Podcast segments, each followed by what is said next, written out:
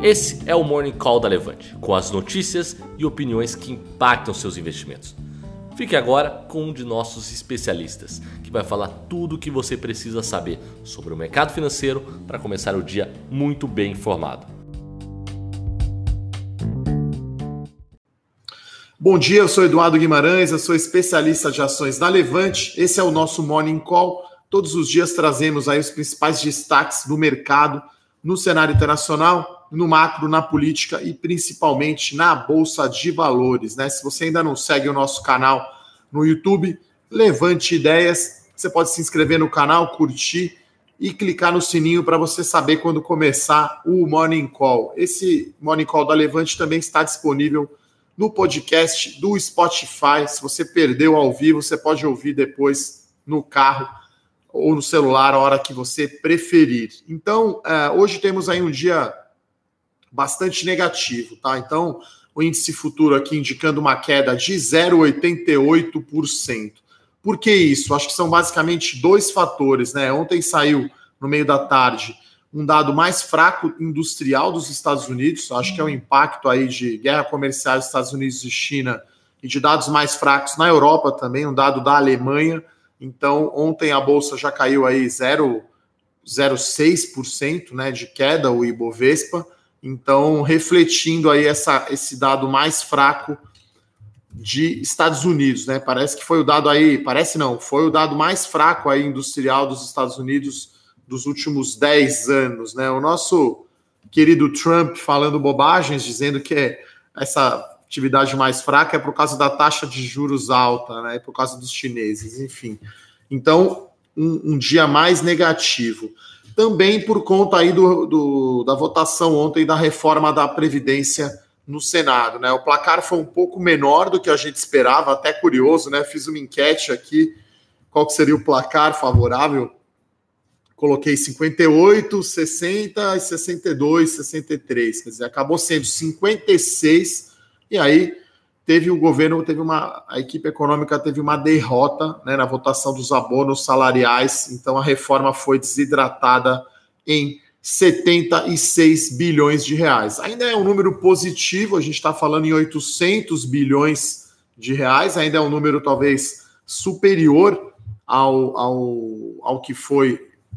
Acho que quando a gente projetava no início do ano, era, era a projeção mais otimista, 800 bilhões mas acho que se criou uma expectativa e acho que fica aí um, um cheiro, né, uma sensação ruim do governo não conseguir se articular tão bem, e aí pode haver aí é, outras desidratações, ainda faltam alguns destaques serem votados, retoma agora às 11 horas da manhã, deve ser um quórum menor, mas tem esse risco, e a gente aguarda também as outras reformas tão necessárias, como por exemplo a tributária, que já está uh, na, na, Câmara dos Deputados. Né? Então, o Marcos Vinícius pergunta por que os bancos caíram tão forte ontem. Acho que foi por esse dado dos Estados Unidos né? e Bolsa Americana. Né? Lembrando que banco, né, principalmente Itaú, é o papel mais de gringo né, que a gente tem.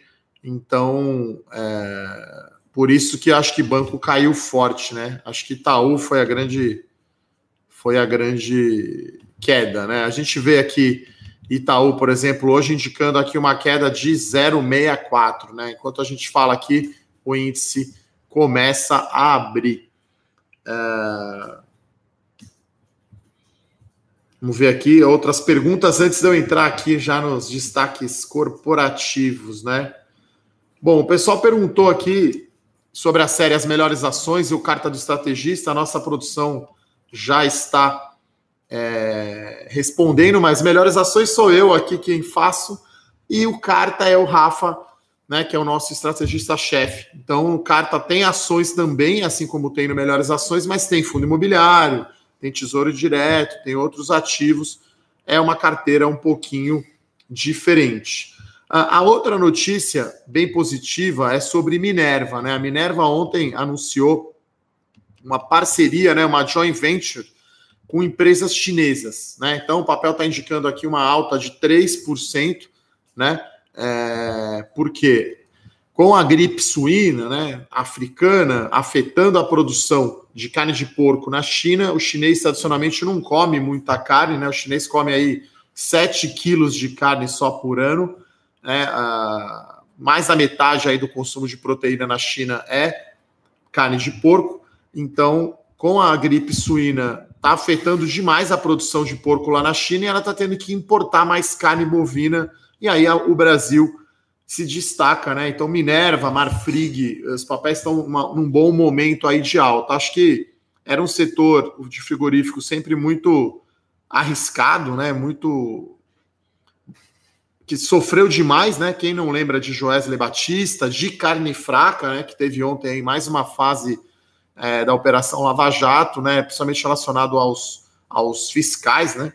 Então, muito ligado à BRF, né? Então, BRF foi carne fraca, Joesley Batista. Então, ontem até é, BRF fechou em queda, já a Minerva teve alta e Marfrig também surfando aí a onda do hambúrguer vegetal, né? Acho que é mais uma coisa de notícia de imprensa do que impacto no resultado mesmo, né? Que o hambúrguer tem um valor agregado menor do que os cortes premium, né, de carne.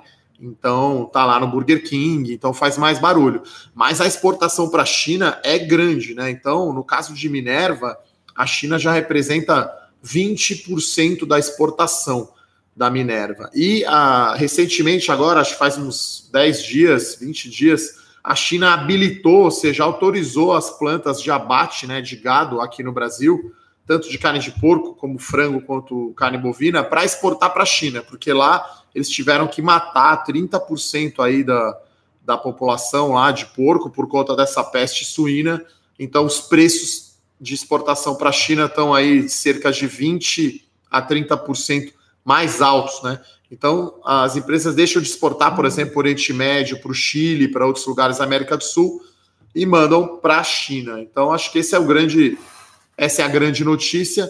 Então, essa parceria da Minerva com, com as empresas chinesas é positiva, né, para ajudar na exportação, né, ou importação de carne lá na China e na distribuição de carne da Minerva.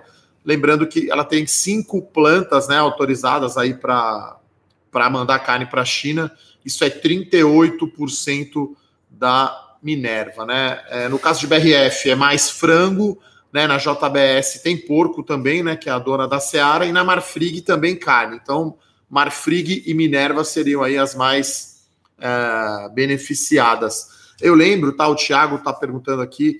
É, o resultado do terceiro TRI, que vai ser divulgado daqui um mês, mais ou menos, ou um pouco menos, ainda não vai pegar esse impacto do aumento da exportação para a China, tá? Porque leva 60 dias, 70 dias para sair a carne aqui de navio do Porto de Santos e chegar lá na China. Então, só vai passar como venda a hora que desembarcar lá, né? Leva 70 dias o navio para chegar lá na China, tá, pessoal? Então, essa é uma notícia. Então, a gente vê as ações aqui de frigoríficos. Minerva está indicando uma alta de 2,5, a JBS abriu em queda de 0,9 BRF em queda de meio e Marfrig deve continuar aí, bem que está indicando uma queda aqui de 0,34. Ontem subiu muito. A outra notícia né, corporativa é mais uma aquisição da Notre Dame Intermédica. Né? Então, é uma aquisição pequena, né? É, representa apenas 3% da sua receita, mas é, é positivo, tá? Então, a, a, a a Intermédica comprou a São Lucas, que é uma rede ali na região de Americana, no interior de São Paulo, perto das cidades ali de Santa Bárbara do Oeste, Nova Odessa, Nova Odessa e Sumaré. Tem 30% ali de market share na região. A gente está falando de 87 mil usuários né, de planos de saúde. É um faturamento aí de 230 milhões né, a aquisição, o valor que a Intermédica vai pagar é 312 milhões de reais à vista. É uma aquisição um pouco mais cara, né? Eles pagaram, nesse caso, R$ 3.800 por cliente, né? Mais caro do que a Greenline, que foi 2.600, né? A Greenline também foi uma aquisição maior. Então, esse não tem tanta sinergia, mas também era uma região em que a Intermédica não estava tão presente. Então, espero aí impacto uh, positivo nas ações da Intermédica, já abriu aqui subindo 0,80. Agora 1,70, né? Uma volatilidade grande aqui nessa primeira nessa primeira, nesses primeiros minutos aqui do pregão. O índice à vista abriu caindo meio por cento.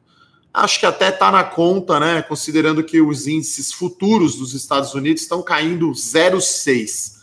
Né? Então, ontem a Bolsa já caiu 0,66, refletindo essa notícia do, da atividade industrial americana mais fraca, e agora com a questão da votação da reforma da Previdência, né? Uma, uma desidratação, uma derrota do governo, a gente vê caindo meio e acho que banco hoje, os papéis mais líquidos devem sofrer mais, né? Acho que esse geralmente é o papel, são os papéis de gringo que acabam sofrendo um pouco mais. Uh, então, uh, essas são as notícias aí no cenário corporativo. Uh, temos hoje, aproveito para convidar todos para a nossa live, né? Então, é, a melhor small cap para 2020. Então, hoje vamos revelar aí qual que é o meu call, né? Qual que é a nossa recomendação, a melhor live, melhor small cap para 2020. Então, atendendo a pedidos, a live hoje vai ser às 8, porque hoje tem Libertadores, né? Tem Grêmio e Flamengo. Então, hoje às 20 horas, 8 da noite, teremos a nossa live a melhor small cap para 2020. Acho que essa live vai vai bombar, né, pessoal? Uh, o Alexandre fala aqui é, do preço da Vivara. Olha, tem notícia sair no Estadão que o preço pode ser no teto. Então, é, parece que está realmente muito aquecida a oferta da Vivara, já superou a, de, a, a, demanda, já superou a oferta em cinco vezes, tá? Então, está extremamente é, aquecido, tá? Então, a recomendação, né, se você vai entrar na mesma oferta, de repente nem coloca preço limite, porque é pouco provável, mas pode acontecer da oferta sair até acima da faixa de preço. Então, é uma oferta aí que está bastante aquecida. Uh, até eu gravei um vídeo, eu vou colocar o link aqui para vocês, né? Se você ainda não me não está inscrito no meu canal do YouTube, um vídeo sobre o IPO da Vivara, tirando aí as principais dúvidas uh, do mercado, tá? Então, é, sobre o IPO da Vivara, principalmente explicando o que é lockup, como que funciona a liquidação da oferta, é bem interessante para vocês acompanharem, tá? É, infelizmente, realmente, o nosso Congresso Nacional não é dos melhores, tá? Ô Silvio, você está falando aqui de Oi, é, na verdade, é um relatório tá, do, do Banco BTG, que eles recomendam a compra de hoje faz tempo, inclusive está na carteira recomendada deles. E aí ele assume que a empresa vai conseguir vender ativos, receber 7 bi de reais e coloca esse 260%. Eu acho difícil, tá? Assim, são ativos mais difíceis de serem vendidos, principalmente lá a Unitel, né, em Angola, na África a empresa está bastante pressionada, tá? Então, quem é comprador agora está esperando a Oi sangrar mesmo, né? Então, é difícil, é, na minha opinião, fazer esse, essa conta, tá? Eu acho que a Oi pode sim ter um valor maior, mas vai depender muito desse, dessa venda de ativo, né? Depende muito do valor que você vai pegar, né? É igual vender carro usado. Você pode pedir 50 mil, mas se o mercado está te pagando só 40, enfim, você não vai conseguir não vai conseguir vender, né? Então é, é, é complicada a situação da Oi, né? Eu já fiz vídeo, já falei bastante aqui é, da Oi. Uh, o Fernando comenta aqui que a Vivara tem lockup de 45 dias. Olha, Fernando, na verdade são a Vivara tem três ofertas, na verdade, né? Tem uma para investidor qualificado que tem acima de um milhão de reais, esse, aí o lockup é de 120 dias. O que, que é o lockup? É, é um período que você não pode vender a ação. Você fica preso lá 120 dias, investidor qualificado. Esse tem prioridade na oferta de varejo. Depois tem o lockup de 45 dias para varejo. E tem a opção de você escolher sem lockup.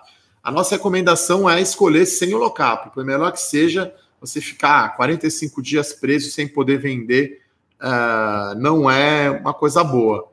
Uh, o Brick aqui pergunta: impeachment, eu acho que agora ficou mais afastado, né? No dia lá deu uma assustada, agora eu acho mais improvável, eu acho que é mais uma questão eleitoral lá, e eu acho que o americano, ao contrário do Brasil, né, que tivemos vários impeachments já, infelizmente, lá a figura da presidência é mais preservada, né, do que o do presidente em si.